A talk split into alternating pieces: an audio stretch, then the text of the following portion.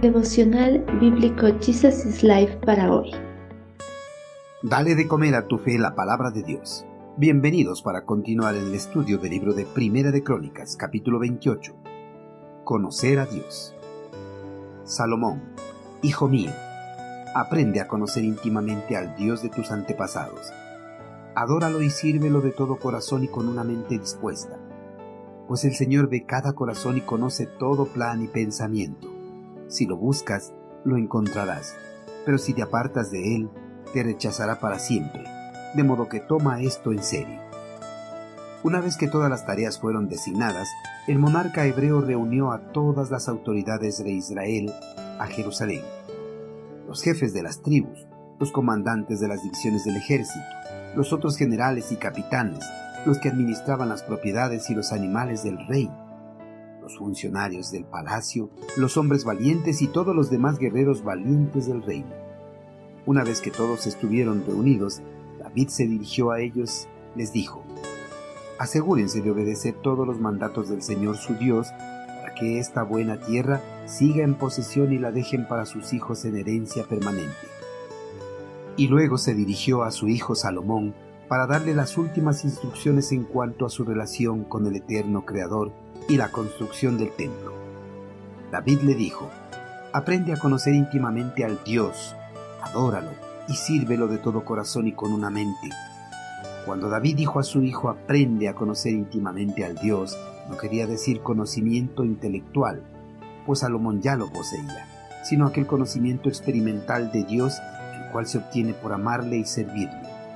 Muchas personas se sienten satisfechas con el conocimiento intelectual de Dios, escudriñan las sagradas escrituras de tapa a tapa, pero no llegan al conocimiento experimental de Dios. Por eso no se rinden completamente ante su señorío y autoridad. Conocer a Dios no es simplemente saber de Él, de la manera que una persona pueda conocer y estar informada sobre alguna persona famosa de la farándula. Conocer a Dios significa conocerlo como verdaderamente es, Dios soberano el Dios justo que de ningún modo tendrá por inocente al culpable, sin embargo, es el Dios que sobre todo es misericordioso y compasivo, que perdona la iniquidad, la rebelión y el pecado. La palabra en hebreo implica un conocimiento que se basa en la experiencia personal, un conocimiento que solamente se puede adquirir cuando hay una relación viva entre el individuo y su creador. Conocer a Dios implica una total sumisión en obediencia y servicio. David anhela que su hijo conozca íntimamente a Dios. A través de la experiencia personal, anhela que lo ame, que lo sirva con todo su ser.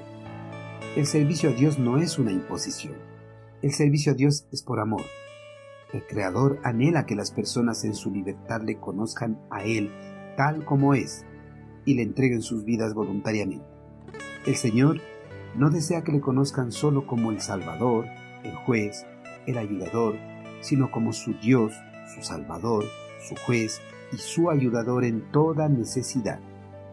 Esta clase de conocimiento se adquiere cuando considera lo que Dios ha hecho por la vida del hombre y lo que puede seguir haciendo hasta la eternidad.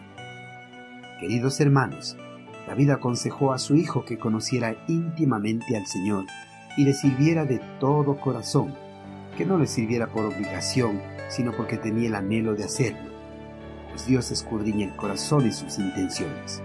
Solo el conocimiento íntimo de Dios lleva a la persona a servirlo de todo corazón y con todo su ser, pues al conocer al Señor en su intimidad, reconoce lo que Él ha hecho en su vida a pesar de que no lo merecía.